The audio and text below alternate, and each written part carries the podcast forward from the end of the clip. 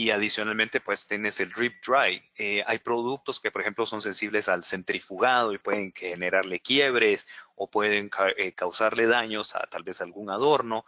Y lo que quieres es evitar el proceso de, centrifugado de la, lavadora y sacar el producto prácticamente mojado, húmedo, o como sería, por ejemplo, eh, saldría tal vez de un de un proceso de hand wash sin retorcer el producto, lo vamos a tener empapado y hacemos, lo colgamos empapado y está, y es un proceso de secado eh, con, por medio del, goteo. O en el caso del flat dry simple, pues es ya después del centrifugado, que ya está en, gran parte seco, está bastante húmedo el producto, pues lo tiendo horizontal y ahí extendido lo dejo, lo dejo secarse. Pero hay unos que son apropiados, eh, más apropiados para otro tipo de productos. Si tienes un producto bastante pesado, pues no lo vas a querer colgar y, no, y, quieres evitar tal vez eh, darle ese dolor de cabeza adicional al consumidor de decir, bueno, esta prenda cada vez que la use la voy a tener que secar tendido. Obviamente es un proceso más largo eh, de, de, estar pendiente de la prenda o antes de su, de su siguiente uso. Entonces, realmente elegir correctamente el secado y diseñar el producto y buscar realmente los elementos de adornos o elementos de funcionalidad del producto apropiados para esos tipos de secado. Sí, tal vez la más fácil en términos de apariencias y encogimientos va a ser que todos los, los secados sean lay flat to dry eh, o secado tendido, eh, o, tal vez secado inclusive colgado, pero realmente eso es lo que yo puedo prever de mi consumidor. Digamos, en Estados Unidos, en las épocas de climas no tan, no tan apropiados para un secado así, eh, va para la secadora, ¿sí? Y ahí es donde ya pueda, si no tenemos un encogimiento o un producto pues bien diseñado, previsto estas situaciones con los clientes, pueda causarle esos daños. Como les comentaba, han habido algunas mejoras ya sobre la, simbología y cómo ha ido avanzado. Pues en la 3758, en esta norma europea, ya la parte de secado ha, tenido una gran... Eh, ahí sí que le han ampliado mucho la parte de los símbolos adicionales. Eh, alternativos al secado en máquina, eh, donde ya tenemos pues el line drying, que es el, el, que está, el que está colgado eh, colgado, ya exprimido, o sea, solo está húmedo, el drip, el drip line drying, que es el pues colgado eh, mojado y que ahí va a estar, va a estar goteando. No es muy apropiado para algunos productos que sean muy, muy pesados, ¿no? Eh, el flat drying, el, tendido o el que está horizontal sobre alguna superficie. y obviamente el, el, drip flat drying, que ya es pues también el horizontal, pero empapado del producto, o sea, bastante, o sea, mojado y que va a estar secándose ahí por goteo. Pero adicionalmente, han agregado estos donde ya tiene la, esta diagonal en la, en la parte superior, que ya son los que me dicen, sécalo de esta manera, pero en la sombra. O sea, ya sabemos que es probable que la, la, la prenda vaya a sufrir daños por la exposición a la luz. Y, hay algunas interpretaciones que hemos visto en algunas etiquetas que tal vez no sean, no sean tan correctas, que dice lejos de, lejos de fuentes de calor, pero creo que el, espíritu que tenía esa etiqueta era y no lo vayas a poner, no lo vayas a poner al, al, al calor del sol, ¿sí?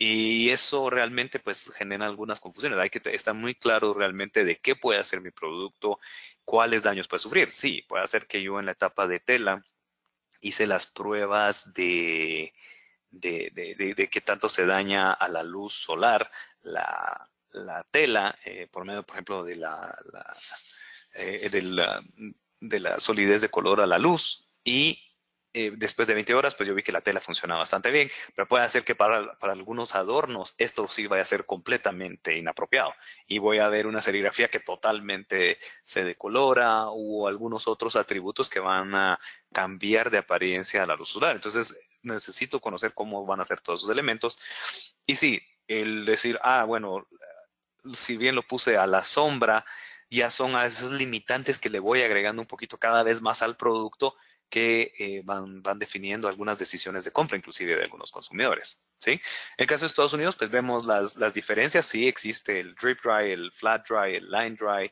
eh, de esa manera. Eh, y en ese caso, pues son dos rayitas las que significan, eh, esas dos rayitas que significan pues el secado a la sombra o el in the shade, ¿no? Pero muy, pues, muy, muy importante también saber cuando no le voy a dar ese tipo de secado, cuál es la alternativa realmente que le voy a presentar a mi consumidor. Y creo que ese es uno de los, de los, de, pues, partes importantes de aquí de la, de la charla. ¿Cuáles son las alternativas que le estoy dando a mi consumidor? Si no, cualquier otra es bastante, bastante válida, ¿no? Em, bueno, en cuanto al planchado, eh, obviamente, pues ahí sí que nos tenemos las, diferentes temperaturas que puedan darse en el proceso de planchado, en el laboratorio, pues por ejemplo cuando recibimos un producto y, y, no una advertencia sobre el planchado o seguimos la instrucción específica que nos están dando alrededor de ese proceso de planchado, es que pues imitamos, imitamos esas y nos hemos dado cuenta. Por ejemplo, a veces es una instrucción que no ha tomado en cuenta ciertos atributos de la prenda y podemos fallar un, una etiqueta en base de que eh, los eh, adornos o ciertos atributos de ella pues van a sufrir serios daños si no se le pone una advertencia como no, no planchar sobre, sobre el adorno o, hacerlo sobre el reverso o usar un paño húmedo que ya pudieran ser agregados como textos. Aquí pues vemos algunas situaciones como no planchar, no planchar en los casos donde realmente podemos esperar de que los consumidores van a dejar la prenda ahí metida y, en, la secadora y van a quedar muy arrugada, puede ser que vamos a esperar de que de todas formas le van a, le van a pasar a la plancha. No, no estoy diciendo obviamente que vamos a tener que diseñar y, tener una etiqueta para cualquier contingencia, pero obviamente son esos tipos de cuidados que eh, nosotros tenemos que, que poder tomar en cuenta durante ese desarrollo del producto. Eh, ya entrando más a la parte de cuidados profesionales y en Estados Unidos, pues eh, tan pronto como este año, en 2018, ya sufrió algunos cambios los, los símbolos, donde ya eh, pues antes los diferentes tipos de solventes utilizados en ese proceso de cuidado profesional ya tenían símbolos, símbolos específicos, pues ahora ya la P que puedas encontrar en medio puede ser para cualquier tipo de solvente, el F ya puede ser, tener que ser utilizar un, solvente muy, muy suave para la prenda, porque obviamente, eh, digamos, el, usual le va a causar un daño. La línea abajo, pues son ciclos más suaves que, obviamente tienen que ser indicados al momento de hacer esos cuidados. Y obviamente, normalmente estas personas de cuidado profesionales leen claramente las etiquetas y le van aplicando los cuidados ahí perdemos bastante la prenda de, de, la vista y pues obviamente hay que coger bastante en, que la lavandería qué es lo que va a hacer ahí. Los wet cleans, pues obviamente los procesos húmedos profesionales, lavado en seco para los procesos húmedos profesionales de la misma manera pues tienen sus diferentes tipos de ciclos, de suave a muy suave. Eh, y hay uno, hay uno que no sé, lo hemos visto, por ejemplo, en, en las cuando no se recomienda ni el, ni el lavado en seco, ni el, el, wet clean eh, o, el lavado a máquina, por ejemplo, como en carteras o bolsos o cuestiones así, donde ya, o una, inclusive una, una chompa, chumpa, chaqueta o como, como sea que le, le digan, ¿no? Eh, de cuero, por ejemplo, donde ahí un paño húmedo es lo que se utiliza y entonces es, bueno, no utilices una máquina, no lavar, ¿sí? Sino para su cuidado utilizar un paño húmedo eh, para, para, para, darle la limpieza, ¿no? Inclusive hay productos que no se pueden hacerles dry clean.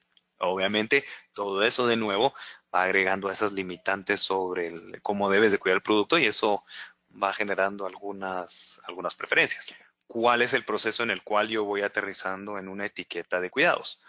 Eh, si bien entonces toda una debe ser basado en, algunos estudios que ya hemos hecho sobre el comportamiento de la prenda, el comportamiento total de la prenda, eh, ya con todos, en el conjunto de todos sus eh, atributos, como los adornos, los embellishments, los, los prints, eh, las otras, las etiquetas adicionales, pues yo voy a ir haciendo ciertas pruebas. Lo vamos, por ejemplo, tres ciclos para ver en, en, en una vida corta del producto al inicio qué tanto daño pueda sufrir y aquí es donde, por ejemplo, como laboratorio, veamos, damos, eh, los laboratorios tenemos tres, tres tipos de servicios, o sea, una revisión de la etiqueta de cuidado, donde vemos que si está apropiadamente desarrollada, si es entendible, si realmente cumple con todos los requisitos de la ley. Esa sería una revisión de etiquetado.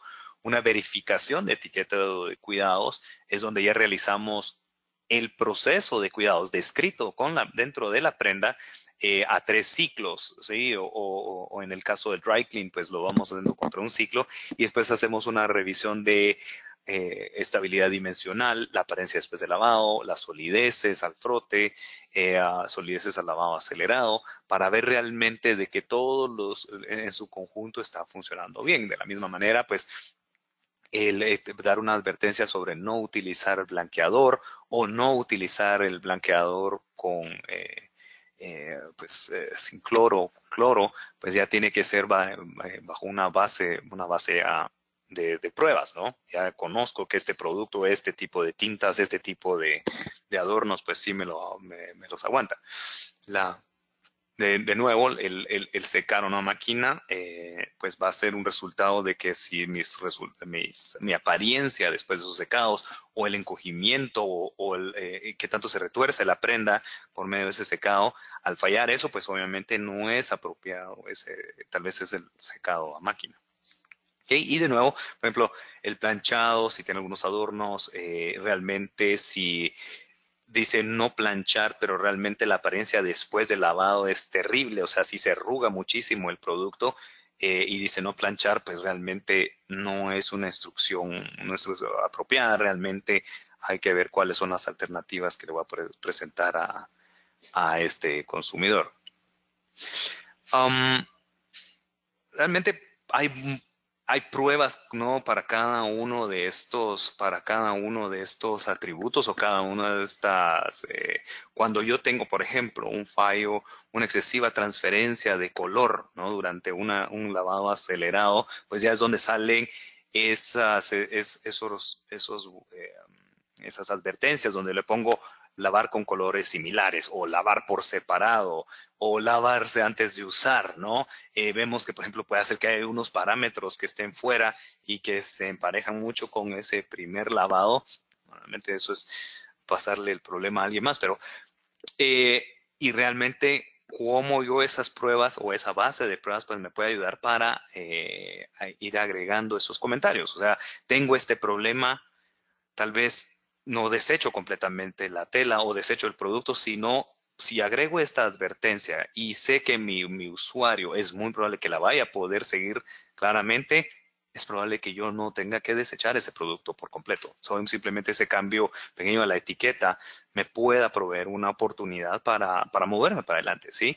Por ejemplo, em, como les digo, o sea, decir, decía, bueno, no planchar, cambiarla a una poner un, un, planchado suave después del proceso de secado, ya le restituye esa apariencia buena, no me afecta el encogimiento y, ah, y, ya tuve una mejora para un producto que de otra manera pues pudo haber tal vez generado algún reclamo. ¿no?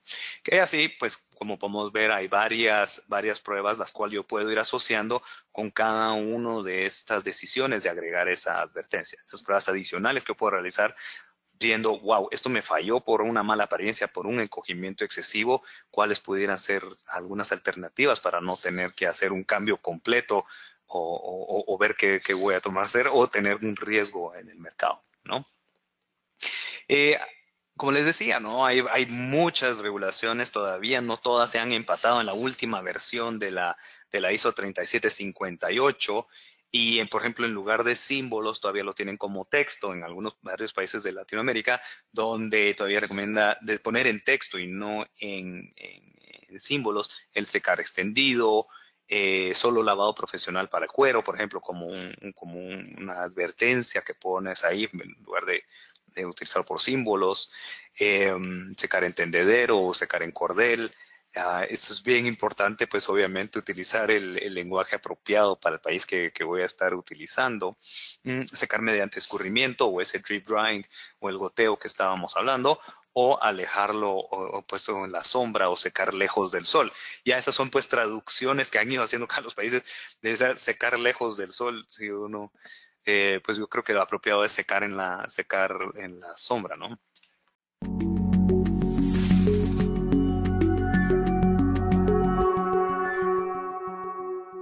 Sigue escuchando la siguiente parte de este podcast.